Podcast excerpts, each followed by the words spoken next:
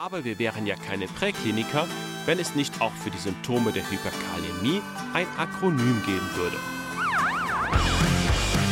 Rettungsdienst Lux, der Notfallmedizin-Podcast. Mit Thomas Martens.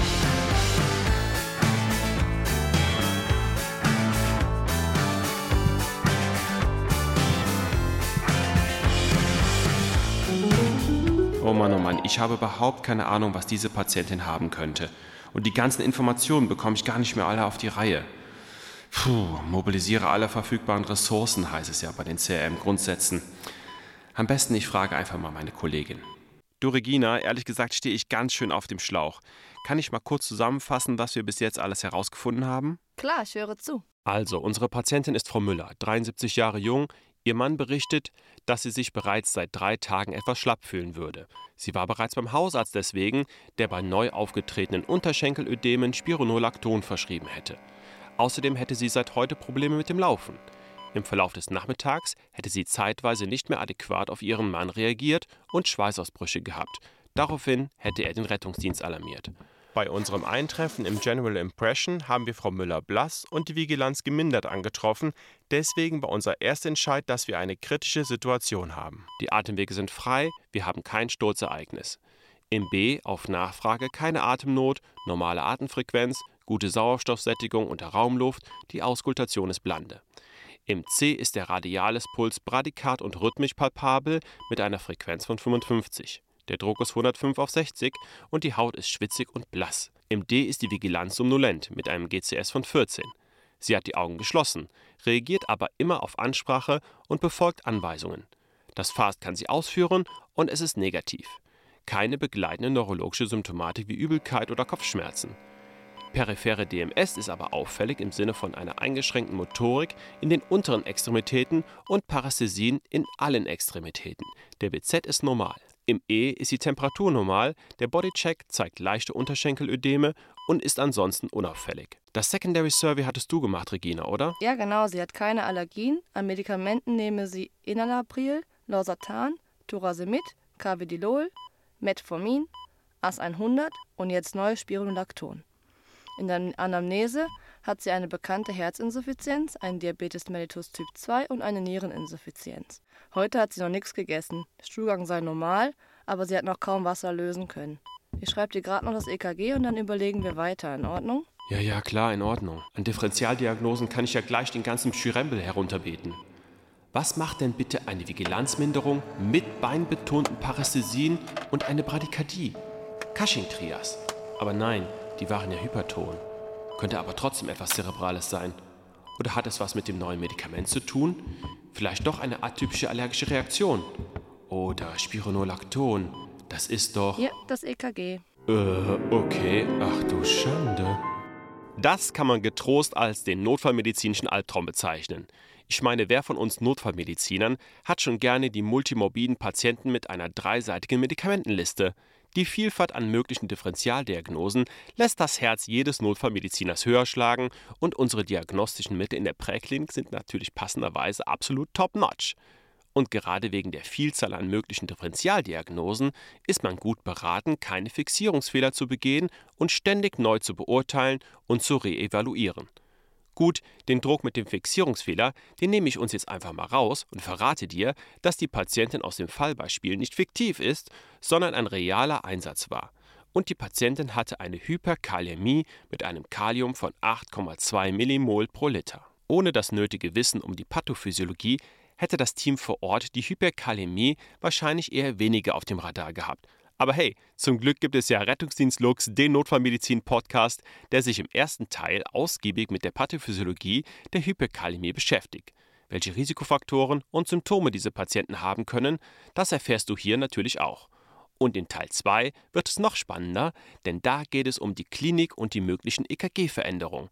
Und das ist mehr als nur eine erhöhte T-Welle, das kann ich dir schon mal versprechen.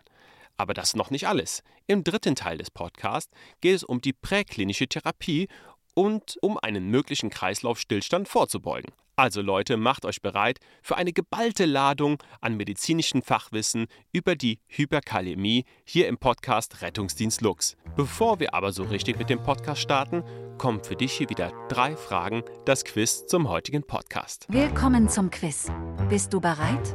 Los geht's. Frage 1. Fallen dir drei Medikamente ein, die auf das Renin-Angiotensin-Aldosteronsystem wirken? Frage 2. Wofür steht das Akronym Mörder, mit dem du dir die Befunde der Hyperkalämie besser merken kannst? Frage 3. Die präklinische Therapie der Hyperkalämie gliedert sich in drei Schritte. Welche sind dies?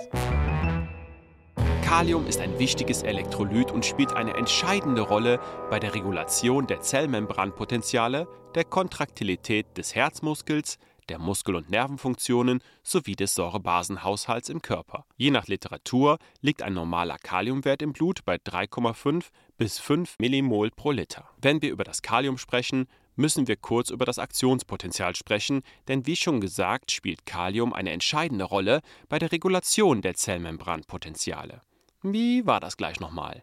Bei der Depolarisation strömen Natriumionen in die Zelle und lösen dadurch das Aktionspotenzial aus. Sobald das Aktionspotenzial seinen Höhepunkt erreicht hat, öffnen sich spannungsabhängige Kaliumkanäle in der Zellmembran, wodurch Kaliumionen aus der Zelle in den extrazellulären Raum strömen und eine Repolarisation der Zelle bewirken. Die schnelle Repolarisation ermöglicht es der Zelle, schnell wieder in ihren Ruhezustand zurückzukehren und sich auf das nächste Aktionspotenzial vorzubereiten. Kalium befindet sich also vor allem im intrazellulären Raum. Ist das nicht der Fall, dann steigt eben der Kaliumspiegel im Blut an. Und wenn wir jetzt wissen würden, was dafür die häufigsten Ursachen sind, dann könnten wir das bei einer guten Anamnese zumindest erahnen, weil messen können wir das in der Präklinik ja nicht. Zwei Hauptursachen gibt es für eine Hyperkalämie, die man meist unterscheidet in renale Ursachen und extrarenale Ursachen. Alleine an dieser Unterteilung kann man schon erahnen, die Regulation des Kaliumhaushalts findet überwiegend über die Nieren statt. Es gibt jedoch auch andere Wege, wie das Kalium aus dem Körper ausgeschieden wird. Zum Beispiel kann ein Teil des Kaliums über dem Schweiß ausgeschieden werden. Der Verdauungstrakt kann auch geringe Mengen an Kalium ausscheiden, aber hauptsächlich passiert das über die Nieren. Kalium wird von den Glomeruli im Nierenkörperchen filtriert und gelangt in den Primärhahn. Ein bedeutender Anteil des filtrierten Kaliums wird im proximalen Tubulus sowie in der aufsteigenden Hinley-Schleife rückresorbiert und danach überwiegend in den distalen Tubuli und im Sammelrohr wieder ausgeschieden. Dieser letzte Schritt wird durch das Hormon Allosteron reguliert. Okay, was können jetzt Umstände sein, die es der Niere schwierig machen, ihrer Aufgabe nachzukommen? Natürlich erstmal Patienten mit einer chronischen oder einer akuten Niereninsuffizienz. Diese Patienten produzieren sowieso weniger Harn und scheiden damit auch weniger Kalium aus. Die akute Niereninsuffizienz kann sich natürlich auch noch on top zu einer bereits vorbestehenden chronischen Niereninsuffizienz manifestieren. Wie können wir in der Präklinik das aber herausfinden? In unserem Secondary Survey fragen wir ja nach den Ausscheidungen unserer Patienten. Hier lohnt es sich also zu fragen, ob die Patienten nur noch sehr wenig Urin lösen können oder vielleicht sogar gar kein Urin mehr kommt. Im letzten Fall spricht man von einer Anurie. Von einer Oligurie, also zu wenig Urinproduktion, spricht man, wenn innerhalb 24 Stunden weniger als 500 Milliliter Urin ausgeschieden wird. Also nochmal kurz zusammengefasst, Kalium wird in den Nieren und dort hauptsächlich im distalen Tubulus ausgeschieden. Gesteuert wird das Ganze durch das in der Nebennierenrinde gebildete Hormon Allosteron. Bei Patienten mit einer chronischen oder akuten Niereninsuffizienz ist die Fähigkeit, Kalium auszuscheiden, gemindert, egal übrigens, ob Allosteron vorhanden ist oder nicht, denn die eigentlichen Zellen funktionieren ja nicht mehr, die das Kalium ausscheiden sollen und wo das Allosteron wirken soll. In der Präklinik können wir Hinweise auf eine Niereninsuffizienz finden, indem wir unsere Patienten nach der Urinausscheidung fragen.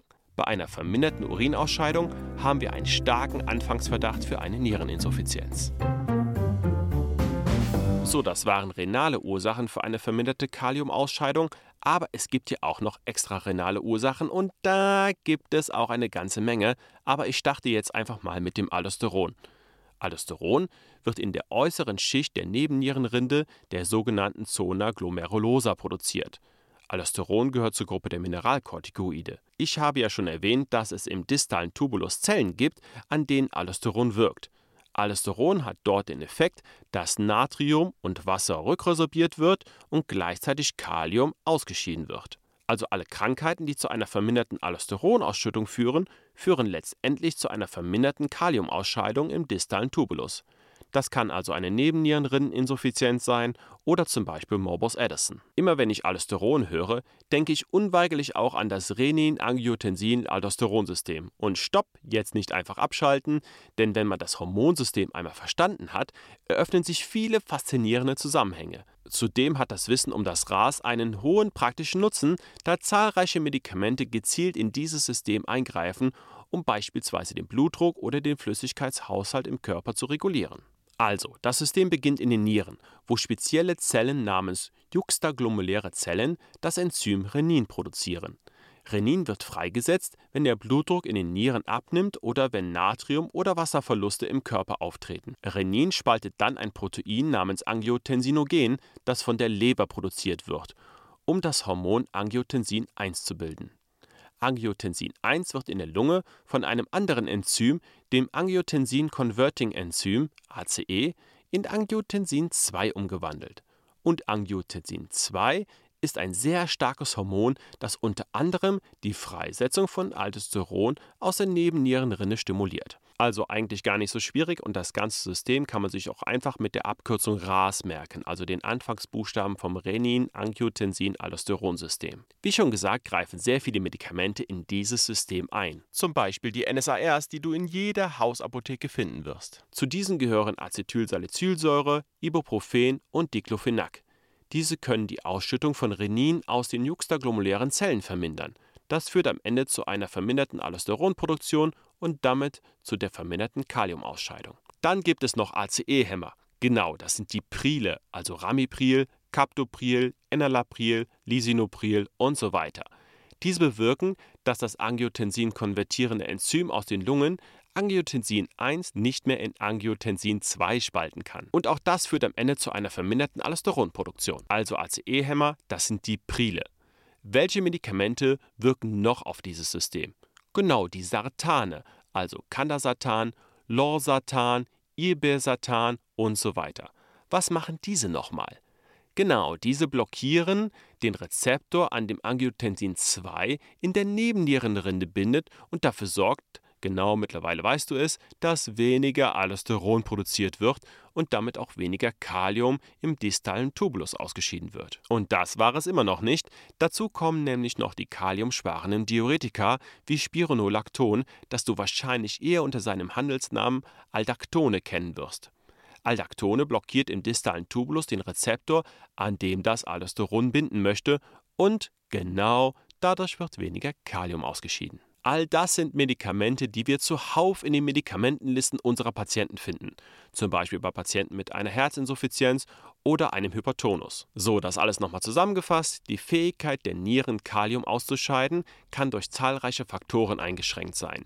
Entweder durch eine chronische oder akute Niereninsuffizienz oder durch eine Pathophysiologie des Aldosteronsystems, sei es durch ein direktes Problem der Aldosteronausscheidung wie bei Morbus Addison oder sekundär zum Beispiel durch Medikamente, die die Patienten einnehmen. Neben des Problems der verminderten Kaliumausscheidung gibt es aber auch noch andere Pathophysiologien, die zu einem erhöhten Kalium im Blut führen. Diese kann man unter dem Begriff des Kaliumshifts zusammenfassen. Gleich zu Beginn haben wir ja gesagt, dass Kalium vor allem in den Zellen zu finden ist. Jetzt ist natürlich jeder Vorgang an der Zelle, der dazu führt, dass das Kalium aus der Zelle herauskommt, nicht so günstig und da gibt es tatsächlich einige. Und da schauen wir mal wieder auf den Medikamentenplan unserer Patienten.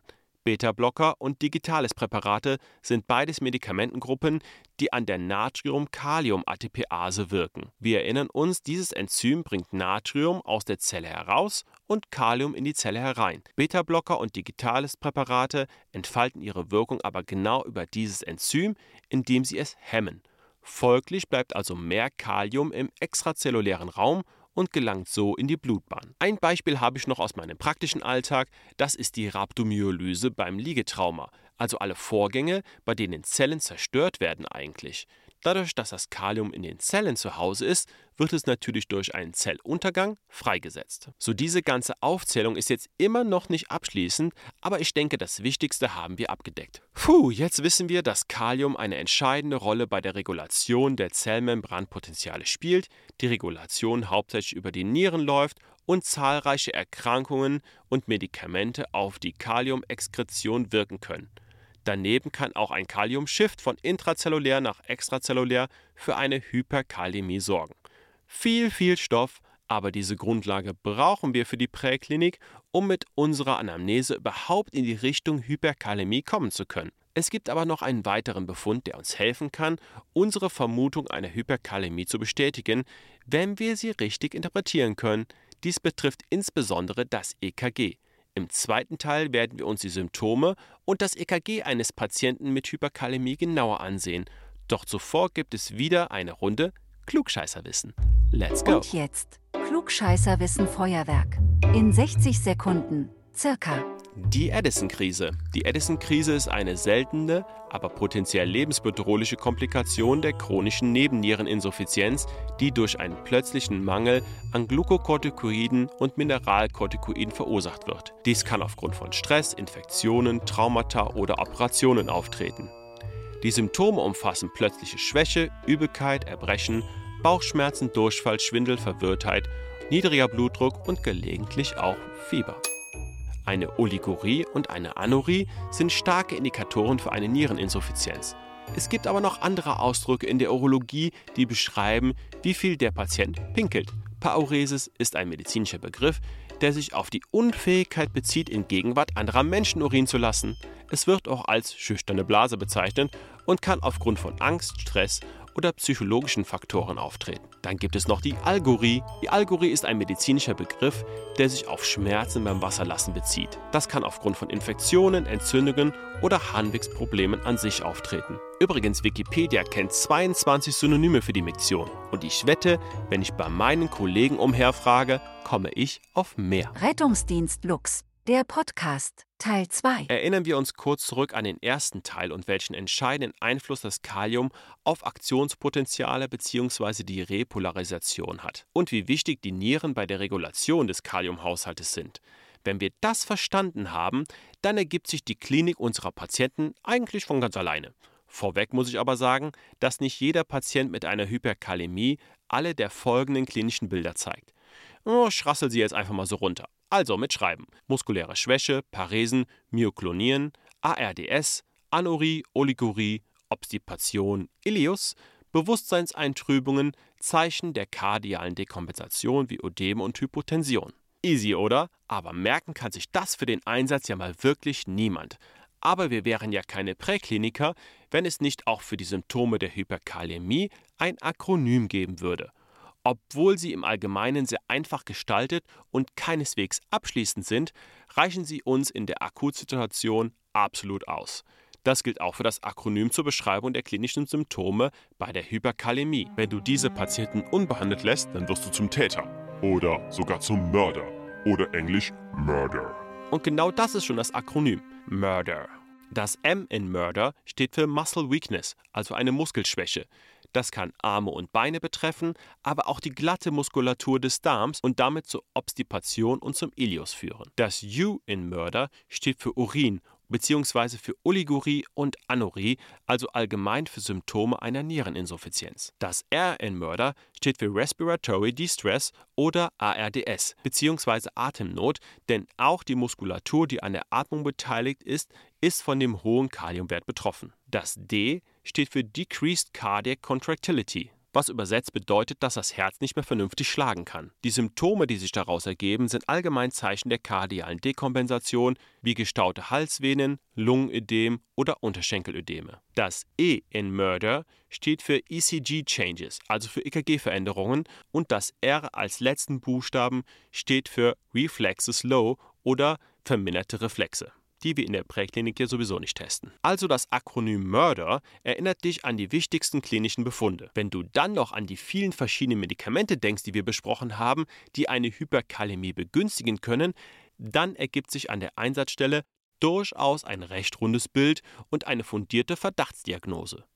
Über einen der Buchstaben haben wir aber noch nicht gesprochen und das ist das E in Murder und das steht für ECG Changes oder EKG-Veränderungen. Dass das EKG hier ein entscheidender diagnostischer Faktor sein kann, das sollte dir in Bezug auf das Aktionspotenzial mittlerweile klar sein. Schaut man in den Lehrbüchern nach, dann findet man Referenzwerte, also die Höhe des Kaliumwertes wird in direkter Verbindung mit einem EKG-Gefund gebracht. Damit möchte ich dich gar nicht erst nerven, denn erstens hat das keinen Mehrwert für die Präklinik und zweitens ist es auch falsch. Der Körper ist ja bekanntlich sehr individuell und nicht jeder Patient hat die Klinik, die sich zum Beispiel aus dem Akronym Mörder beschreiben lässt, sondern vielleicht nur ein Symptom oder gar keins. Wenn die Patienten zum Beispiel einen chronisch erhöhten Kaliumwert haben, dann kann sich bei diesen ein Gewöhnungseffekt einstellen und sie haben gar kein Symptom, aber trotzdem ein erhöhtes Kalium. Und so ist das auch beim EKG. Patienten mit einer Hyperkalämie können bestimmte EKG-Veränderungen aufweisen, müssen es aber nicht. So, nach diesem Disclaimer jetzt aber zu den EKG-Veränderungen.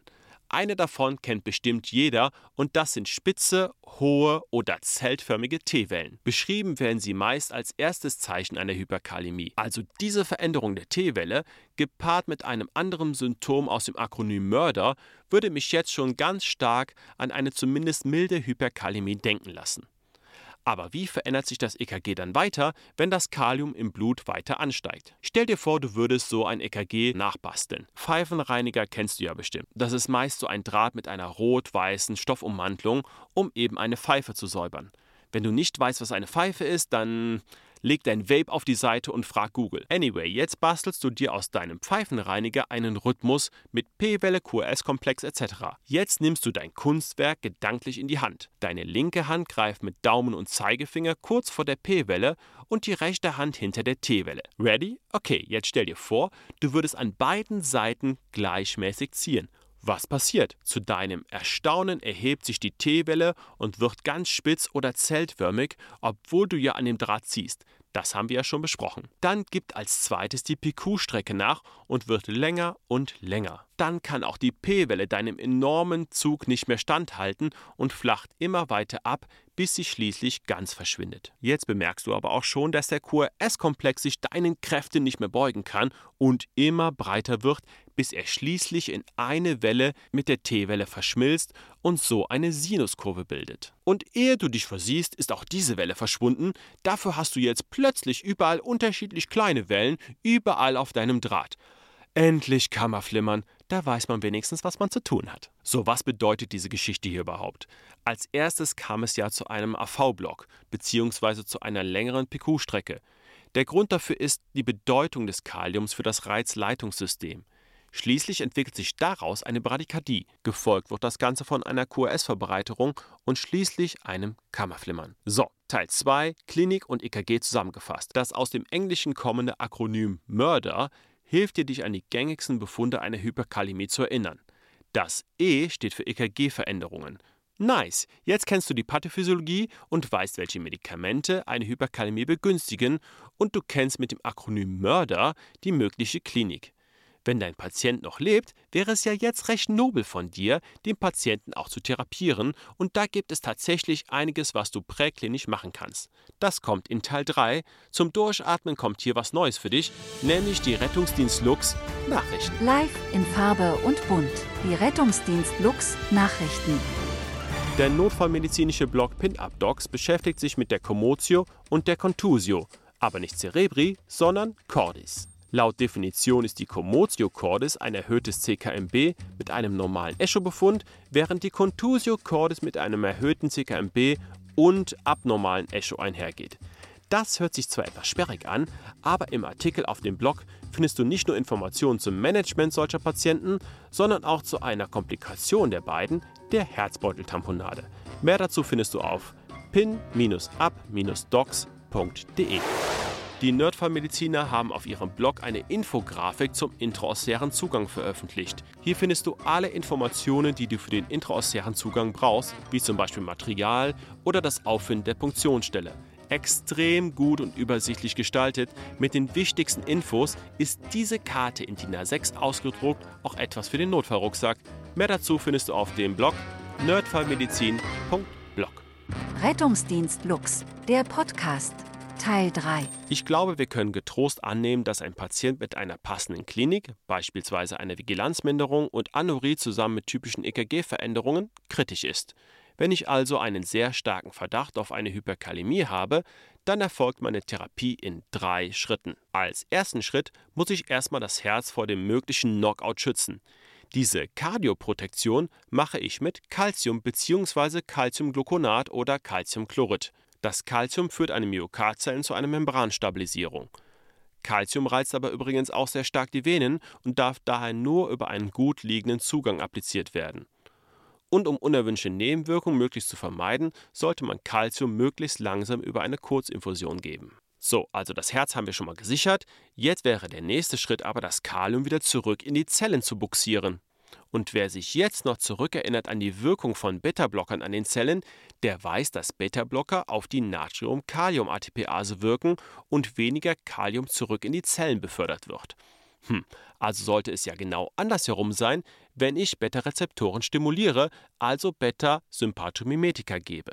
Und Beta-Sympathomimetika haben wir auch auf dem Rettungswagen, und zwar das Salbutamol. Ich höre schon meine alten Kollegen in Köln sagen, wie jetzt, das ist doch für die Bronchien. Ja, genau, Salbutamol bewirkt als Beta-2-Sympathomimetika eine Bronchodilatation. Was es aber auch macht, ist an den Beta-1-Rezeptoren der Myokardzellen anklopfen und dort kommt es zum Kaliumshift in die Zellen. Das ERC empfiehlt aber deutlich höhere Dosierungen von Salbutamol als bei der Bronchokonstriktion, nämlich 10 bis 20 Milligramm. Während die Pulmologen dieser Welt jetzt reihenweise in Ohnmacht fallen werden, sei dir als Notfallmediziner gesagt, passt schon. Ein vernünftiges Monitoring ist aber trotzdem zu empfehlen und das Atrovent bitte nicht mit dazugeben.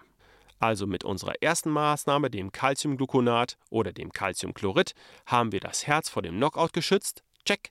Im zweiten Schritt haben wir versucht, mit Beta-2-Sympathomimetika das Kalium wieder zurück in die Zellen zu buxieren. Check. Aber mit diesen beiden Schritten haben wir noch kein einziges Kaliumion wieder aus dem Körper herausgeholt. Wie bereits besprochen, passiert das über die Nieren. Damit die Nieren das Kalium aber ausscheiden können, müssen diese natürlich erstmal funktionieren, sonst bleibt dem Patienten nur die Dialyse. Aber nehmen wir an, die Diurese ist normal, dann muss der Patient aber auch noch einen vernünftigen Volumenstatus haben. Anzeichen einer Exikose sollten also erstmal ausgeschlossen werden, wie zum Beispiel ein auffälliger Hautturgor oder eine Schleimhautexikose.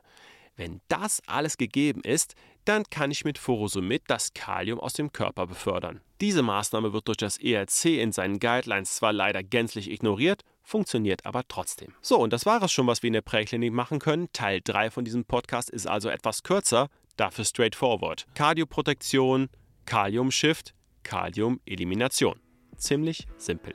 Und damit sind wir schon am Ende von unserer zweiten Folge Rettungsdienst Lux, der Notfallmedizin-Podcast, heute mit dem Thema Hyperkalämie. Im ersten Teil haben wir über renale und extrarenale Ursachen einer Hyperkalämie gesprochen. Im zweiten Teil haben wir uns die Klinik solcher Patienten angeschaut und merken uns das mit dem Akronym Murder. Und im dritten Teil haben wir über die präklinische Therapie gesprochen, die in drei Schritten erfolgt. Wie immer findest du in den Shownotes alle Evidenzen, falls du dich tiefer mit dem Thema Hyperkalämie beschäftigen möchtest und du findest dort auch noch einen Evaluationsbogen, bei dem ich mich doch recht freuen würde, wenn du diesen ausfüllst. Ich danke dir fürs Zuhören, empfehle diesen Podcast weiter. Merci, ciao und bis bald. Dieser Podcast wird produziert vom Rettungsdienst Lux und ist Bestandteil der internen Weiterbildungsmaßnahmen. Wir sind am Puls der Zeit. Herzlich, kompetent und vernetzt. Bewirb dich jetzt auf lux.ch.